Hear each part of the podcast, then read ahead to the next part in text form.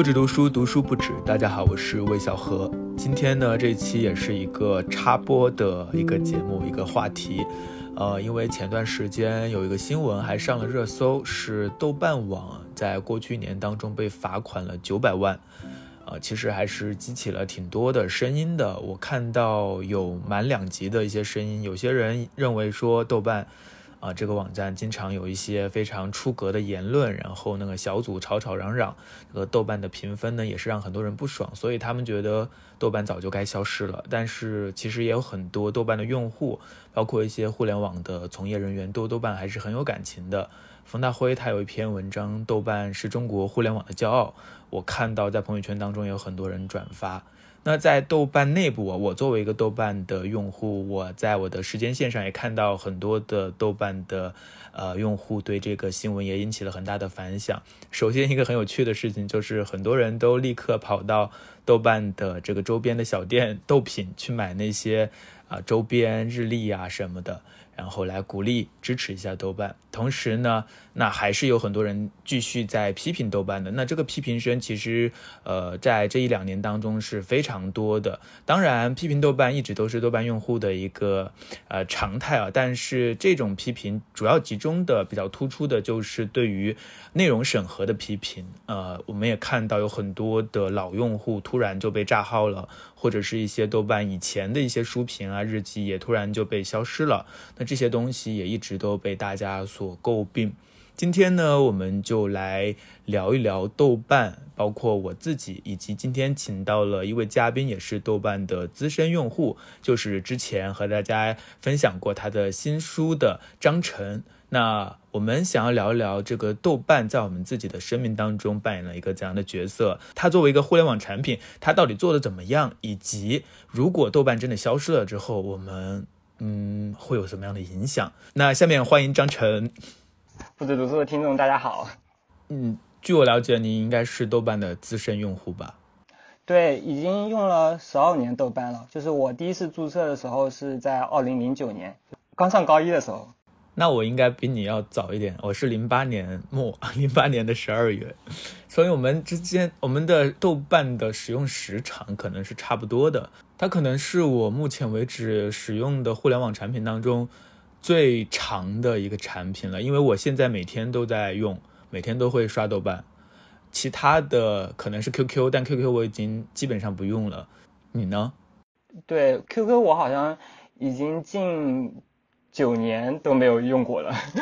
然后豆瓣的话是现在每天都会用，应该是我打开频率最高的一个 A P P 了，我觉得。哦，那你是用这个网页版比较多，还是用这个 A P P 比较多？嗯，我用 A P P 端比较多，因为用网页版没我我没有时间用网页版。如果用网页版，就除非是工作时候刷豆瓣，那不就摸鱼了？我以前上班的时候干的最多的就是摸鱼，然后就在刷豆瓣。所以你是一个特别呃负责、认真上班的人，上班时间绝不摸鱼。嗯嗯，主要是工作太忙了。嗯，那你在豆瓣这么多年，十二年当中，你觉得你在玩豆瓣的时候，对你自己来说有什么节点吗？就是有什么，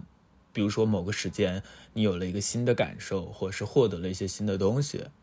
我刚还想了一下，我觉得我用豆瓣有三个节点，就是我第一个节点应该是，嗯，读高中就刚用豆瓣那个时候，嗯，当当时我是。嗯，还念高一嘛，然后嗯还在看《门门牙》杂志，然后嗯当 我当时看到就《门牙》杂志上有张艺威写的几篇影评，嗯好像我印象中记得是写岩井俊二的电影，然后他在那篇文章的下面就附了他的豆瓣账号，然后就顺藤摸瓜的找到了嗯他的豆瓣账号以及发现了豆瓣这个网站嘛。嗯，然后读高中的时候，我又特别喜欢看那些嗯历史方面以及像哲学方面的书籍，但是在现实中其实呃很少有人可以交流这方面的东西。然后嗯在豆瓣上居然发现了有很多这种类型的小组，嗯所所以就让我挺诧异的，就是那段时候就经常在豆瓣各种这小组里面去灌水，嗯嗯。然后我发现，就不管我提的问题有多么的愚蠢，嗯，好像大家都会就回答的挺认真。然后我那时候又比较嗯不不学无术嘛，就是很多东西只知道皮毛，嗯，问题也就特别多。但但那个时候小组里面就会有很多很活跃的用户，他会呃非常认真的回答你的问题，然后他们的那种知识体系又非常的扎实，所以呃还是给了我挺大的那种帮助的。第二个节点就是我读大学的时候，我我的本科其实。不太好，然后建筑学这门学科的特点又有点偏向于是那种自学，要自己琢磨，所以其实很长一段时间里我都不知道，嗯，就是该往哪哪里去使劲，就过得比较迷茫嘛。后来就发现豆瓣上其实有不少的建筑学生以及建筑师，或者是嗯建筑系的高校老师，就他们经常在豆瓣上交流建筑问题，其中比较有名的就是像嗯。城市笔记人老师，所所以就那段时候，我其实，在豆瓣上就获益挺多的，嗯，但是就是之前我使用豆瓣，其实都相当于是一个嗯消费者的角色。分享一下我的这个阶段，其实你还有一个没讲嘛，好像其实和我还挺相似的。其实我用豆瓣也有十二三年，但其实大部分的时间我都是一个小透明，特别是在一六一七年之前。呃，我做的事情呢，最多的就是去，呃，关注一些友邻，嗯，现在不知道还有没有这个称呼，关注一些人，然后呢，再去就是小组里逛一逛，然后标注一些电影啊、书啊。确实，第一次我第一次上豆瓣是在一个网吧当中，我要搜一个电影，然后搜到了相关的影评是豆瓣，然后就发现了这个网站。首先，我觉得非常有意思的是它的整个页面设计非常的简洁。那个时候，零八年的时候，很多网站都非常的丑的，但是那个时候豆瓣真的是独树一帜的好看，颜值上就非常的吸引我，然后我就打开它开始使用它，呃，然后就开始标记一些自己看过的电影啊，开始成为一个文艺青年啊，呃 其实。并不是那个时候并没有看过什么书和电影，但是呢，就觉得这里面的人都挺有意思的。然后呢，书和电影也是我自己非常喜欢的东西，所以就一直在使用。但是其实我并没有像你一样体会到一种呃那种互相交流的氛围，我可能也没有主动的去提出一些问题，所以也几乎没有和豆瓣上的任何的其他用户产生交流，就是一个。单一的孤岛形式的在窥探整个网站上的其他的人的发言，然后有一个转机，或者是有一个我觉得我现在回想起来还非常怀念的一个时期，就是二零一一年左右，呃，二零一零还是二零一一年左右，那个时候呢，豆瓣弄了一个新的项目，新的东西叫做阿尔法城，不知道你有没有印象？哦，对，有有有，我还有用。对，深度的在玩那个东西。那时候我正好是还没毕业，就一个寒假的时候。然后呢，一开始它是开放了一个一些小街道嘛，那真是很有趣的一个过程。我想多讲一下，就是。因为它是一个完全开放的一个虚拟空间，呃，每一个用户进来之后呢，它开放了大概有十几条街吧，然后那个街一开始是没有名字的，所有的用户呢聚集到这里，好像每一个街只能有一千个人，然后你进来这个街之后呢，就开始你们要自治，然后我们就给这条街取一个名字，投票什么的，我们的街叫茶陵十字街。然后我记得还有一条街很有名的叫朝闻道等等。然后取了街名之后呢，就开始开始想这个，嗯，就是每个街的一个街长，然后呢制定一些规则，就完全自制的，没有任何的这个。豆瓣这个运营方面的一些投入，完全是用户自组织的，呃，然后我就参与其中，就认识了一些朋友，然后呢，我还做了一个茶令时报，就是茶令时至街，然后我弄了一个小小的茶令时报，就每天去记录一些街面上发生什么事情，比如说啊，谁和谁吵架了，或者发生了某个街道上某一个街道上出现了什么新闻，然后我就去写一写，然后记一记。那个我后来的公众号不是叫不止读书嘛，然后这一个博客也叫不止读书。其实不止读书就是从那个时候啊发源的，因为我在那个所谓的《茶令时报》，其实就是一个嗯嗯小小专栏，然后记录一些街上的事情。我就开了一个副刊，叫“不止读书”，然后推荐一些书和电影，就很简单的一个书的名字啊，然后一两句话这种。但是我我不知道我为什么会想到这个名字，然后我还很喜欢。后来就开始做公众号的时候，就沿用了这个名字，把它重新拿来用了，一直到现在。所以这个豆瓣的这个茶恋十字街，或者是这个阿尔法城，对我来说的意义还是挺重大的。然后那也是一段非常乌托邦的、非常美好的。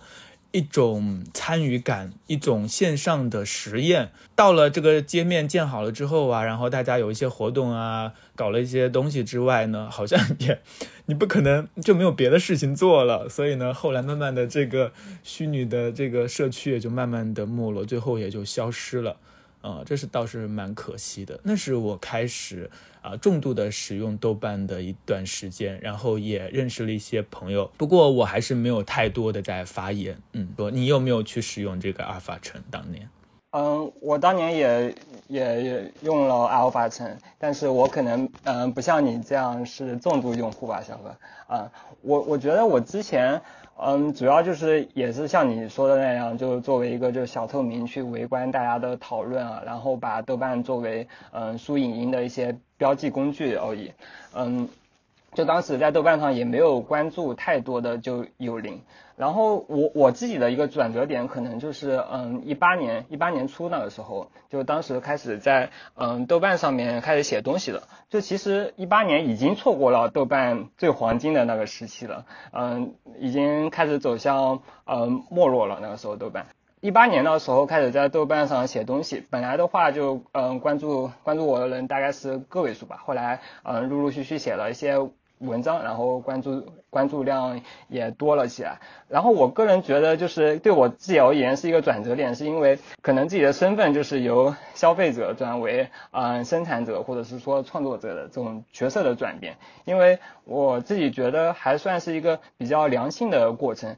我刚开始就是写完三四篇文章的时候，我在想完完了，就是我好像没有别的东西好写了。但是后来发现，可能是自己。情绪太多了，还是有不少东西可以写的，嗯，而且我发现，在豆瓣上，就你情绪多也不是贬义词，就大家的共情能力还是挺强的。就我在读研的时候，基本上，嗯，每一条豆瓣留言我都会回复，呃，因为觉得，嗯，大家看到你写的，然后会给你回复啊什么的，我觉得自己，嗯，何何德何能就会收到这样的回复，呃，感觉挺荣幸。我想想，其实可能也是因为就那阵子自己自己太闲了吧，嗯，工作之后因为比较忙，所以好像也就还好了。那我自己的后来的一个转折，或者是一个新的转折，就和你一样吧，成为一个比较多的生产。其实我一直都有生产，写些书评什么的，只不过就没有人看嘛，可能呃只有一两个这个赞而已。呃，然后是到了差不多一六一七年，我因为在写公号，所以每天都在写文章，然后就会把书评同步到豆瓣上，然后发一些日记文章。呃，那个时候他们豆瓣做了一个叫“豆瓣一刻”的新的一个项目吧，他会推荐很多文章，他会分发一些文章，所以呢，可能那个时候也涌入了很多的新用户，然后就有很多人关注我。嗯，但是我自己的心态上还一直都是一个小透明的心态，更多的还是和以前一样来标记读书的一些电影啊这些东西。而且这两年，大概这三四年吧，我也不不不再标记。读过的书了，也不再去把书评同步到豆瓣了。我也不知道为什么，有一个原因可能是，其实豆瓣上的这个评论留言啊，也不一定都是很友好的。豆瓣的用户其实更加的挑剔。另外一点可能是我看的更多了，所以每天都标记好累啊。我唯一还在标记的就是电影，每次看完了之后，我都会去记录一下。那书反而就不记录了，只标记想读，读过的都不标记了。我我现在好像也不怎么标记，嗯，书跟电影了，就除非除非有有时候看了一本书，或者是看了一部电影，有特别大的想法，就我会在下上面就写下评论。就是如果比方说看了一部电影或者是书，没有特别大的感想的话，我就索性就不标记了。嗯，然后我觉得豆瓣的算法是不是也？跟之前不太一样了，就我记得之前豆瓣的首页它会嗯有一些推荐的文章就会一直固定在那边，然后现在嗯它推荐的就那一栏基本上都是有点像信息流那种形式，就是你一刷它就更新，你一刷就更新。但以前的话好像你刷新多少遍永远是固定的几篇文章。我印象最深的就是一八年，一八年就是嗯四月份那个时候就。当时我写王小波的就那一篇文章，还上了豆瓣的嗯今日热点，就是他在首页上就停留了挺长时间，然后就那就就因为那那篇文章，然后就多了一些关注。如果是现在的话，我估计就也很难很难获得关注，因为已经是信息流形式了嘛，然后就嗯更加适应嗯现在的大家的那种注意力的形式，所以这这一点还是有点区别。你说的这个，我突然想起来一个更古早的豆瓣的一个已经消失的东西，叫九点。哦，九点，我我知道，它有一些推荐文章，我记得。九点是一个订阅博客的一个一个东西，然后它有一个首页推荐。那个时候大概一零一一年，我在写博客，然后那时候有一篇文章被收录到九点那个页面上，我还非常高兴。偶然的一件事情，就非常的开心。呃，现在真的豆瓣它其实也有很多很多的变化。那你觉得豆瓣啊，就你使用起来的话，它和其他的一些网站，呃，非常不同的地方是什么呢？它为什么它一直吸引你，一直在使用它？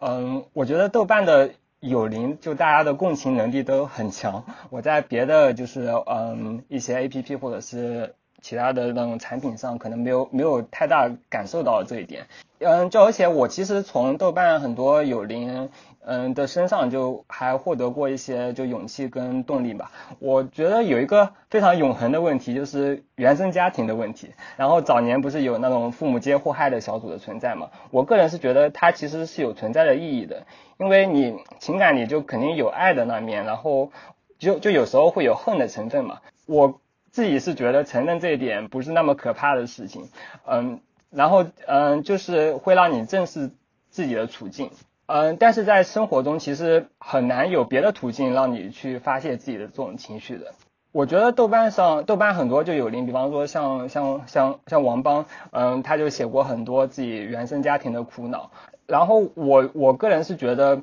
嗯，对于我自己这种 共情能力还算比较强的人，其实嗯，豆瓣是一个很好的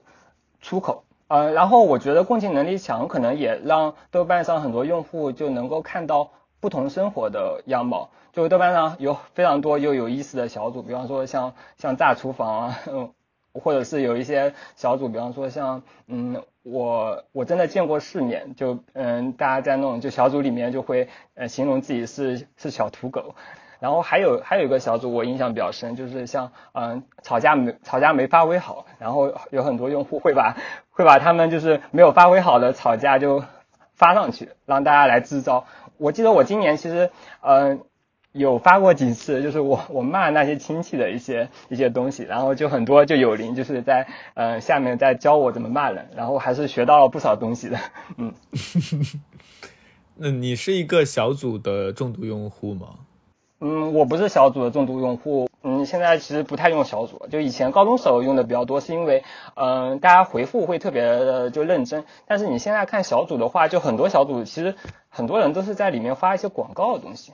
关于小组，等会儿我们再谈。我们等会儿谈一下豆瓣的一些，啊，它的一些比较特别或引起争议的地方，我们再谈小组。那我想聊一下我自己对于这个豆瓣，其实它吸引我的地方，最重要的、最核心的，其实我就还是书影音吧。就我可以不要所有的东西，我呃就一直有书影音就可以了。但是它如果纯粹只是工具的一个索引的话，可能。也不可能持续这么久，它同时还有很多人在标记、在评论，然后在互相的交流，呃，所以有人说这个豆瓣的这个首页和豆瓣的小组，就输赢用户和小组用户 完全是割裂的，是完全不同的两群人。呃，最早豆瓣还有一个标签是约炮，但是我都不知道那些人到底是怎么做的。就好像豆瓣上有很多很多个不同的群体，就像豆瓣他自己之前的一个 slogan，或者是他想做的事情，就是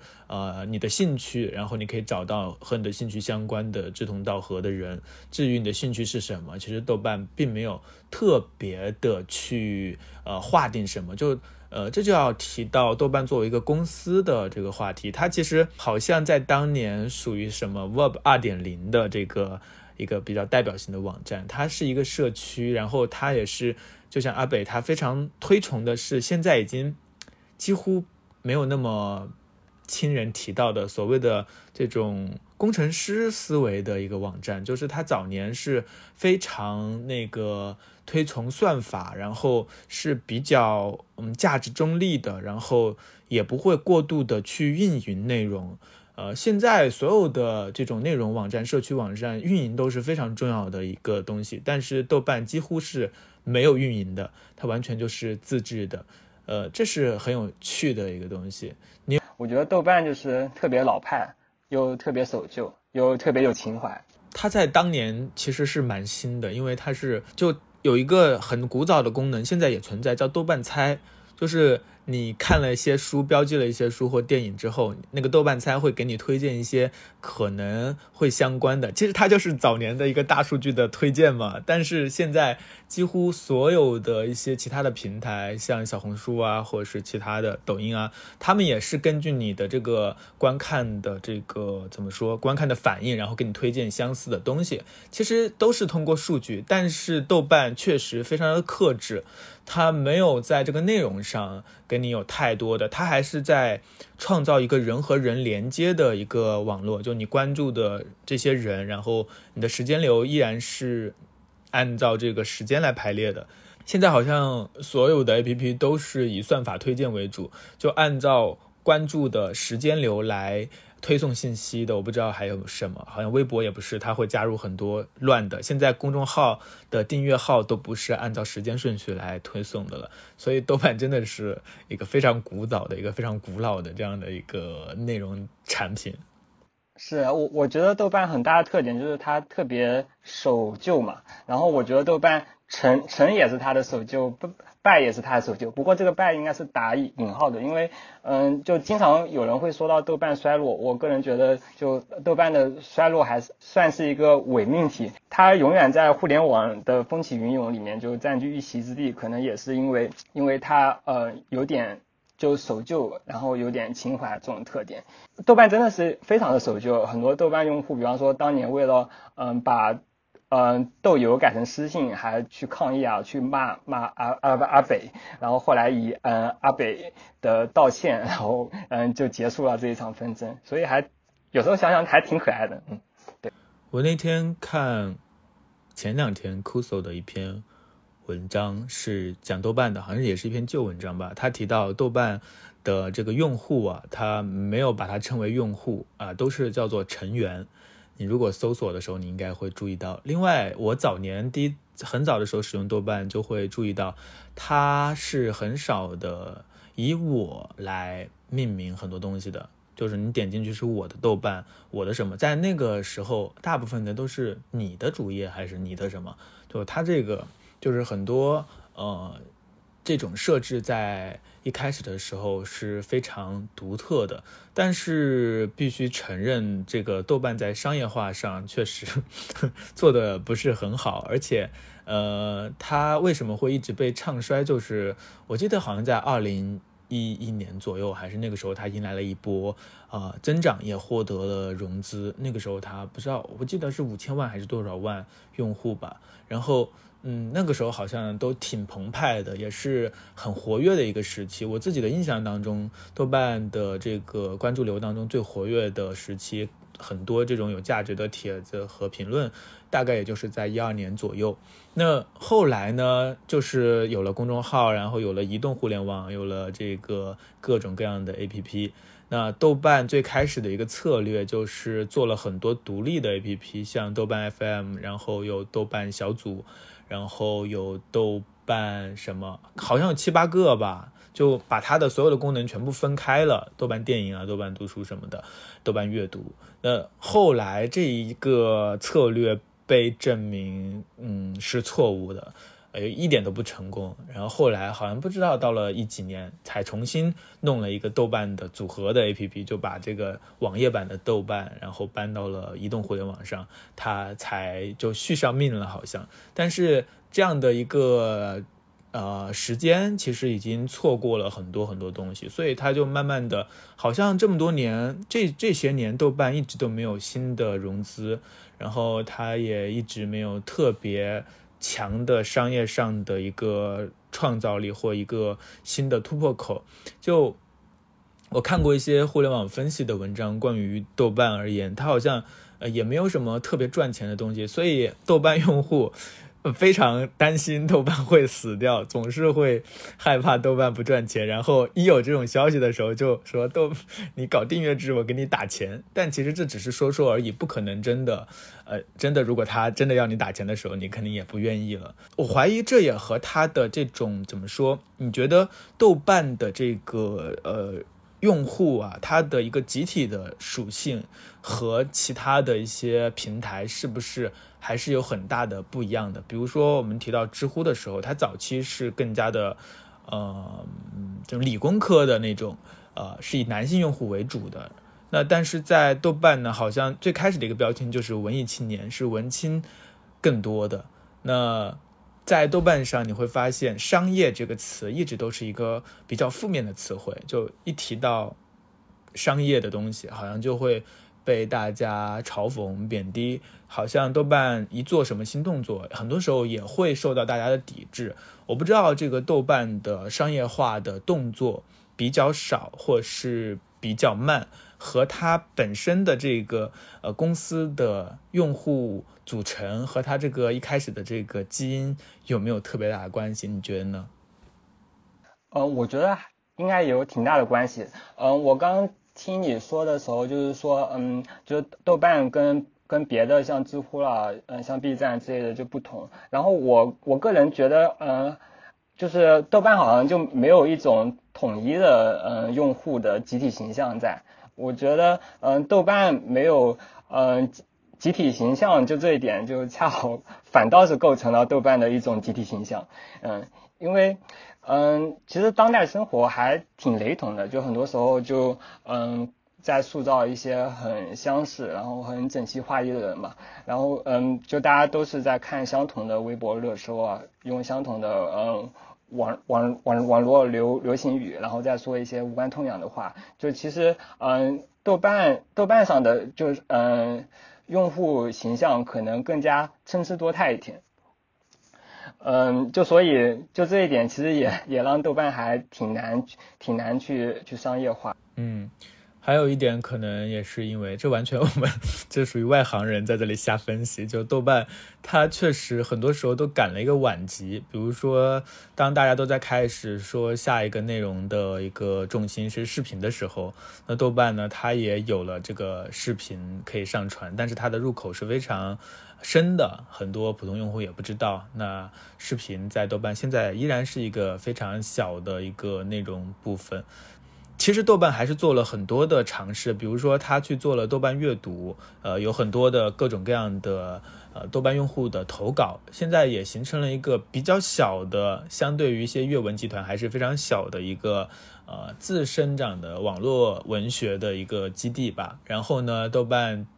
他也希望通过这些内容，然后把它影视化，然后让这一部分有一个很大的增长。不是也有豆瓣影业吗？哦，我我前天还看到有一个马上要上的一个电视剧，就是根据豆瓣上的一个作品改编的。最早好像这个什么《失恋三十三天》那个剧本就是在豆瓣上连载的。就豆瓣上它的很多内容，呃，确实是非常有价值的，但是呃，豆瓣把它。啊，弄活或是把它应用起来，让它有商业价值的这部分就做的没有那么强。那早年好像豆瓣它的一个营收，包括呃我们买书从豆瓣跳到当当，然后它会有一点折扣，包括一些呃电影，它早年也做过这个，可以在豆瓣上买电影票，只不过后来就不成功。它也是非常早做豆瓣 FM，就是那个时候网易云还不存在呢。豆瓣 FM 它是通过算法来帮你推荐歌曲，那个时候啊非常的好，非常的新奇。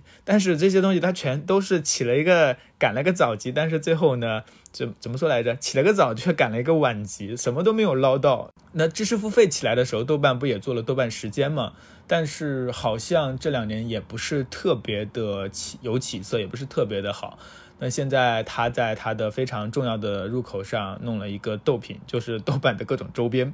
那天我还看何菜头发了一个这个动态，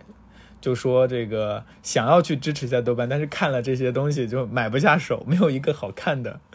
就嗯很丑或设计很古怪，就是。不知道为什么那么多的一个互联网的赚钱的方法，他最后想到的一个方法是做一些周边。从这个商业的角度来看的话，豆瓣确实它很多地方都错过了。然后到目前为止呢，呃，虽然你刚刚说它其实还活得挺好的，但我觉得还是有点危险的，因为呃，它没有一个持续性的话，它没有办法继续赚钱的话，那不知道它未来会怎么样。那当然，这一次的这个豆瓣受到关注，它被罚，这是大家关注它的一个原因。那它被罚，其实就和整个大环境也相关，就是很多的东西都呃审查更严格了。那我们也不知道具体豆瓣是因为什么而被罚的。但是这也是豆瓣可能消失的另一个非常重要的原因，这个无法说，也不知道怎么说。呃，下面我想聊一下豆瓣两个比较有争议性的东西，也是让豆瓣出圈的东西，一个就是小组，一个就是豆瓣电影的评分。刚已经提到，你早年是也蛮多使用小组的，那为什么后来你就用小组比较少了呢？呃，因因为我发现就是刷刷广播线好像会比小组更有趣一点。我觉得，嗯，豆瓣就是给我一个挺大的就经验，就是我在豆瓣上就经常能够看到就还比较珍贵的一些就个体的经验嘛。然后刚刚，嗯，刚刚你，嗯，就你提提到就是，嗯，豆瓣早年的就产品里面，它有一个很大的特点，不是它是经常会会以我来命名的嘛。然后，嗯，嗯，就别的像就别的就 A P P 的话，嗯，基本会以你。就来命名，然后我觉得就这一点，嗯嗯，就刚刚说的时候还挺触动我的，因为我我个人觉得豆瓣吸引我的地方就是，嗯，它比较嗯尊重自我，然后它有很多一些嗯就就个体的一些经验，我自己是在嗯在广播线上就觉得就大家嗯的一些对于一些就议题的讨论啊，也嗯。特别的有就有意思，所以嗯，小组这方面用的比较少。豆瓣的广播啊，其实是一个老用户才能够觉得有意思的东西。如果你是一个新用户的话，你没有关注人，你的广广播上就是空空如也。然后呢，所以就不会特别有意思。当你真的是一个资深的用户，你也关注了一些你感兴趣的友邻，然后你真的和他有进一步的交流之后，这个时候他才会形成一个社区感。这种广播用户比较多的，往往也是关注量比较多的人。这么说，可能他们确实也是一个。呃，更加精英化的一些用户，他们会感受到这种互相交流的这种氛围，所以他们也会觉得小组和广播线是完全两个不同的世界。但是我前段时间对于小组，我也很久很久没有使用小组了。早年的话，会发现小组上有很多什么样的作家都有一个小组，那可能发帖量也不是很多，但是。呃，很新奇，会觉得每一个兴趣点都会有人有同好。那以前也会加入一些读书方面的小组，那后来也是大概呃工作更忙了吧，或者是有更多的获取信息的渠道，就觉得小组里面的讨论还是相对来说这种含金量还是稍微比较低的，因为很多都是口水话嘛，都是在聊天的这种形式。呃，但是前段时间我又。使用了一次小组比较多，就是在一两天之内非常密集的使用小组，并且是俄组。我在里面偷窥八卦，真的是我发现了一个发现了一些新的东西，或者是有了一些新的体会。为什么小组它硕果仅存？为什么小组它能够出圈？或者是为什么小组它依然有吸引力？呃，我先说一下，我我那时候是吴亦凡那个新闻啊比较火热的时候，那。我就很八卦嘛，然后我就想知道他这个，因为其实你去看微博，你要看到热搜或点进去搜一个东西，它上面都是一些转发量很多的东西，你真正看到一些新的消息，你是看不到的。但是你到小组里去的话，你一点进去就看到每时每刻都在刷新帖子，然后很多的新消息在其他的网站上发言的，然后被他们立刻转到这里面来，你就会看到最新鲜的消息。对八卦来说是一个，怪不得它是一个八卦的策源地啊。这里有一个小八卦，其实我当年对于这个俄组的裂变还是有见证过的，就早年。当时是康熙来了小组，很多人，然后后来他们弄了一个八卦来了小组，就分过去。八卦来了小组之后呢，好像是被封了还是怎样，然后他们就因为自己叫八卦鹅，所以就做了一个豆瓣鹅组。那豆瓣鹅组呢，包括一些其他的衍生组，就成为了豆瓣的一个这些年这几年以来的一个八卦的非常呃中心的一个集散地这样的一个地方。为什么我说我有一些新的感受呢？就是我在看这些东西的时候，会发现一个现象，就是，呃，小组确实是，就它的整个的呃构成，它是论坛形式的嘛，几乎我们现在已经看不到其他的论坛形式的这种互联网产品了。早年有天涯，还有一些其他的一些论坛，但现在几乎已经没有了。呃，我以前看一些博客文章，就是提到一些。零三年，呃，或是更早之前的一个论坛的黄金时代，我没有，我没有，我没有参与过，我没有感受过。呃，有一些传奇的论坛，有一些传奇的版主，我都不知道。但是小组它，呃，继承了论坛的一些精神，就是它有一点是其他的现在的这种订阅制的，或是这种红人制的所有的内容平台都不一样的，它是人人平等的一个平台，这点真的。是他一个非常非常重要的地方，因为在小组当中是没有网红的，没有某个 ID 他会吸收到更多的关注，没有某个 ID 他的说话分量就天然的要高一些，没有这样的东西。你任何一个人一个发帖，他是按照时间线不断的去推进，然后被淹没的。所以这种平等的感觉，我觉得对于普通用户来说是非常有吸引力的。我在这里发帖，我是一个人，你也是一个人，我们都是平等的。我们不会有那种呃这个地位上的差别，即使是在互联网上，在微博上那种大 V，啊，他从这个标志上就不一样，他那个 V 还有黄 V，然后还有金 V，那和普通的用户之间的沟通和交流，其实你能感受到那种压力在的。但在豆瓣小组当中，大家好像就是一样的人，这种平等，我觉得，嗯，是在目前的互联网产品当中越来越稀少的一种一种呃。组成，所以我觉得小组的这一点是让大家非常喜欢的地方。但是我用了一两天之后，我就后来还是放弃了，我就没有再看了。为什么？一个也是因为这个新闻慢慢的有了结局嘛，还有一个原因就是你会发现，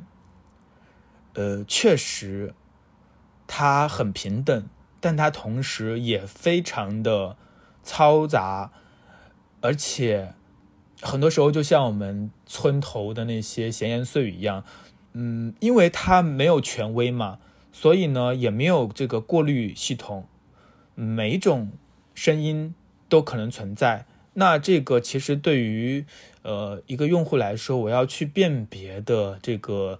之间的这个繁难，或者是我要辨别一个帖子它的真实性，我自己的这个。任务就非常重，而很多人其实是不辨别的，所以这里面就会产生很多的谣言啊，或者是谩骂呀，或者是争吵啊。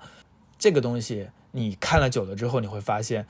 啊，非常的可怕。而且我还发现一点，就是好像在这种比较平民化的，或者是每个人都可以发声的这样的平台里，大家对于声讨那些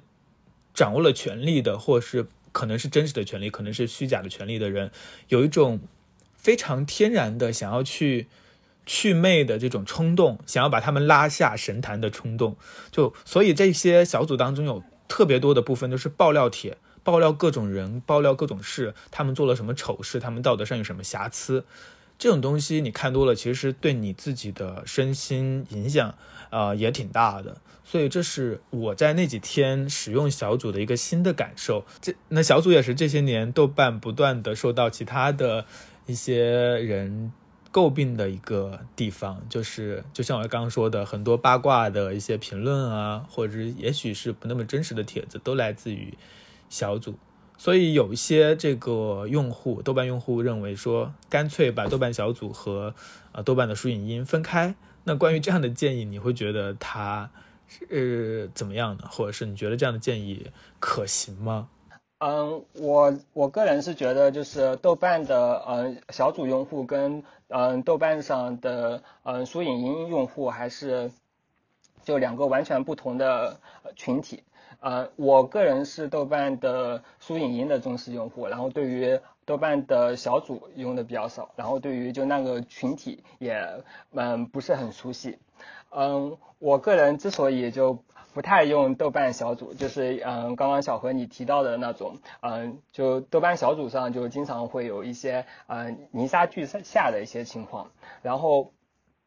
我我自己就是嗯。在生活中其实不太喜欢那种，嗯，过于激进啊，过于键盘侠的就那种，嗯，就类型。所就所以的话，嗯，我豆瓣小组用的比较少一点。然后我觉得豆瓣之所以没有，嗯，拆分掉豆瓣小组以及，嗯，它的新书影音，也是，嗯，也也正是证明了豆瓣的一种特质，就是它能够把两种完全不同的特质给包容在一起，这也是 豆瓣的一个特点。但是豆瓣现在被豆瓣用户就是吐槽特别严重的，也是让很多人开始不再发言的一个点，就是他的这个审核，然后包括很多的人，呃的帖子被发不出来，然后包括很多的人被注销，呃，你关注的人当中这种现象多吗？嗯，对，因为我觉得我们现在嗯话语空间也越来越狭窄了。嗯，我自己其实之前就看过豆瓣的一个内部人士写的一篇关于它的内容审核的那篇文章，嗯，但是很多内容其实有点敏感，就嗯不太能谈谈得开，嗯，不过我觉得嗯就是在现在这个社会，其实消失是必然的，嗯一一切坚固的东西都会烟消云散，嗯，然后我们之所以觉得嗯豆瓣的账户。嗯，被注销了，可惜是因为其实互联网的账户在一定程度上就代表了我们当代生活中的一种数字人格。然后，嗯，数字人格其实在我们现在的生活中占据了越来越大的比重了。嗯，我记得之前有人就是发过对某些嗯已经过时的、已经消失的一些嗯 A P P 的一些赛博遗迹的考古。然后他们会说到豆瓣将来也会这样。我自己看到，呃，那那些消息的时候还挺挺伤感的，因为我觉得，嗯，这是我们不可避免的宿命。但是，嗯，它的消失也代表着我们，嗯，数字人格的彻底的瓦解，就是我们曾经。嗯，所热爱的、所喜欢的，或者是所憎恶的一切东西的集合，就这样一下子烟消云散了。我记得前几前前几天就有个嗯，豆瓣用户不是被豆瓣封了账号嘛，然后他很想拿很想拿回自己在相册里存的那些照片，因为他其实给豆瓣提供了不少的呃很优质的一些嗯摄影作品嘛，他想拿回来，但是豆瓣 没有给他任何的。呃，拿回的途径，所以，我我自己觉得这真的是太可惜了。嗯，豆瓣这方面，有时候觉得他做的还是挺过分的。嗯，这也是我觉得非常可惜的一点，就是很多人会抱怨说，同样的文章我在公众号发或在微博发都没有事儿，但是在豆瓣发就会被夹，然后就会被消失。嗯。然后这个也是让他们觉得受不了的地方，但是我不知道这背后啊，豆瓣是不是被更加严格的呃审查，或者是豆瓣会不会，我不知道这后面有什么样的原因，但是这样的一个现实也导致了，就是豆瓣的一些核心用户，就像你说的这些不断产出内容的用户，他们失去了发言的动力，然后他们也失去了那种呃热情。这个我觉得是对豆瓣来说非常糟糕的，可能也是对他来说影响非常非常大的一件事情。这个其实也是越来越多的人，就是一些对豆瓣呃非常有感情的资深用户，也会觉得，呃感到比较难受的地方。当然，我们也理解这背后可能有很多我们不知道的一些豆瓣的压力。了解，但是作为一个普通用户的话，那你还是会觉得很难受。当然，更难受的是在于你会看到一个你很喜欢的社区，你很喜欢的这些人，他们生产的内容，然后一个蓬勃的、多元的、有各种各样的内容的一个有趣的这样的精神角落，就一点点的在枯萎。所以，这是我感到非常嗯感到可惜的地方，也是感到非常。难受的地方，呃，其实这就要回到我一开始想要跟你来聊豆瓣的一个原因，就是不知道为什么这些年啊这几年就总是会感觉豆瓣可能会消失，可能是商业上的原因，可能是其他的原因。那如果豆瓣真的没有了，你觉得对你的影响很会很大吗？嗯，我觉得豆瓣如果真的消失了，对我影响还。还算挺大的吧，因为我记得之前经常会有有邻说，嗯，就是呼吁大家就转向另外一些 A P P，比方说像长毛象之类的 A P P，但我个人是觉得这些替代品似乎都没有没法取代豆瓣，因为很多时候重要的不是说这些 A P P 开发的有多好，嗯，有多精美。我觉得还是使用这些 A P P 的人是最珍贵的吧，呃，然后我个人是觉得，就是豆瓣上就是活跃的这这些活生生的人，其实他们，嗯，是给我最大的吸引力的。如果让我转向别的平台，如果遇不到这些嗯兴趣相投的人们，我觉得可能就那些平台对于我的吸引力也没有那么的大。嗯，不过我现在因为我确实也很担心豆瓣会倒掉，嗯，所以我自己呃就是开始用微博了。对我发现微博很多时候发东西好像还还比豆瓣自由一点，就很快就能通过审核发出来。但是豆瓣的话，嗯，经常会审核的特别漫长。其实我嗯也想过这个问题，就是如果豆瓣没有了我会怎么办？我可能就真的会少了很多摸鱼的动作。因为很多时候就是会把这个豆瓣上的，呃，广播的这个首页一直刷刷到上一次看的那个为止。就我已经不再看朋友圈了，但是豆瓣我就会非非常的投入的去刷它，因为我想我会看到其他人标记的想看的书、读过的书，我看的感兴趣的话，或我也会标记想读，或电影也是。就它形成了一个我去链接这个精神世界的一个桥梁，或是一个接口。就如果没有这个接口的话，我觉得我的整个精神世界的图谱就会暗淡很多。因为我发现的很多也许比较小众的书或电影或其他的内容，很多东西都是在豆瓣上，呃，被发现的。所以这对我来说真的会影响很大。呃，就像你说的，其实我们去关注那些人啊，就是比如说在微博上，我也关注了一些很有才能的人，各个各式各样的博主，我也觉得这种关注和交流。也能也很有趣，因为他也是一个活生生的人。其实豆瓣不是，其实微博也是也比较少的，你可以感受到人的属性的一个平台了。像呃一些其他的平台那种嗯运营的痕迹会更加的严重。相对来说，微博还好一点。但是豆瓣难得的是，它有它除了人之外，它背后有一个非常庞大的数据库，就是它的书影音，就是它这些呃大家感兴趣的内容，而。不管是我们在关注流当中看到其他的人的分享，还是我们自己去这个庞大的数据库当中漫游，我自己使用豆瓣，有时候啊，就是有时候睡不着的时候，我就会去豆瓣电影或者是豆瓣读书当中乱逛，然后看看一些其他人看的，然后搜索一些标签，就是去乱逛，去发现这个东西对我来说真的很重要，所以我还是真的觉得，如果豆瓣真的没了的话，我真的。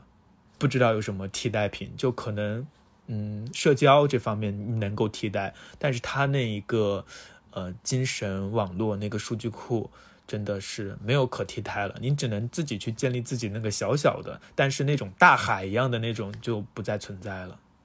对，就就就而且我我个人是觉得，就豆瓣的用户跟别的平台用户还是有挺大的不同的，嗯。嗯，就是比方说跟微博啦，嗯，不管是就别的平台，就还有挺挺大的不一样。嗯，我觉得豆瓣用户就是他们有一个特点，就就不装。然后你你看到其实豆瓣，嗯嗯，其实有很多人说到就文艺青年的时候，就会觉得嗯文文艺文艺青年会特别装嘛。嗯，但大家在豆瓣上其实嗯都是拿文艺青年这个身份在调侃的。就是豆瓣，嗯，豆瓣有一个特点就是，嗯，越越正经的东西，越严肃的东西，它就越要去消解它。就是这种特点，可能就是在别的平台的用户上，我感觉到的会比较少一点。比方说在豆瓣上，就大家可能，嗯，基本上很多豆瓣用户都会觉得，嗯，做一顿饭就会比读陀思妥耶夫斯基会重要的多。然后很多很多豆瓣的用户其实特别怕被叫做文艺青年嘛，因为现在文艺青年不是。嗯，非常被污名化嘛，嗯，但我觉得就是嘲讽文艺青年最厉害的，也恰恰是豆瓣这些用户，嗯，就所以当时不是说，嗯，豆瓣宣称自己是精神角落的时候，就也是豆瓣用户就把它叫做精神病角落嘛，嗯嗯，但是我觉得大家称它为精神病角落的时候，其实是有一种俏皮在里面的。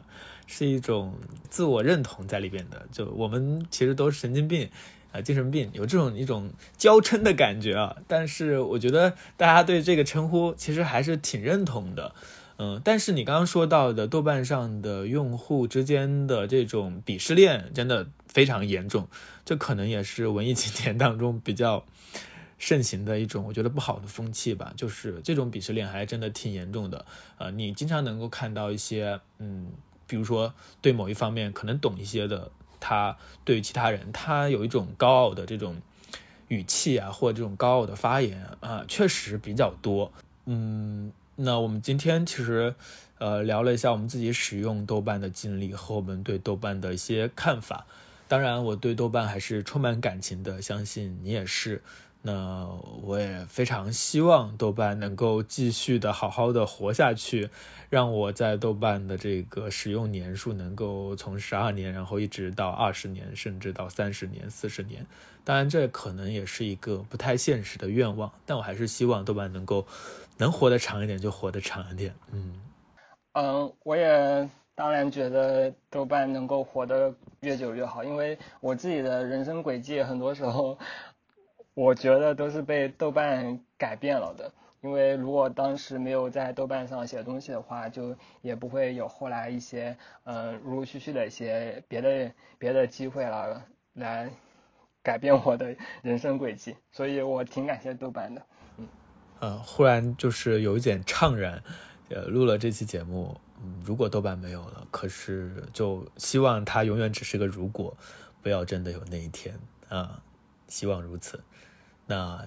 嗯，非常感谢大家的收听。如果你也是豆瓣用户的话，也欢迎大家在评论区留下你自己对于豆瓣的一些感觉，或者说你使用豆瓣的一些经验。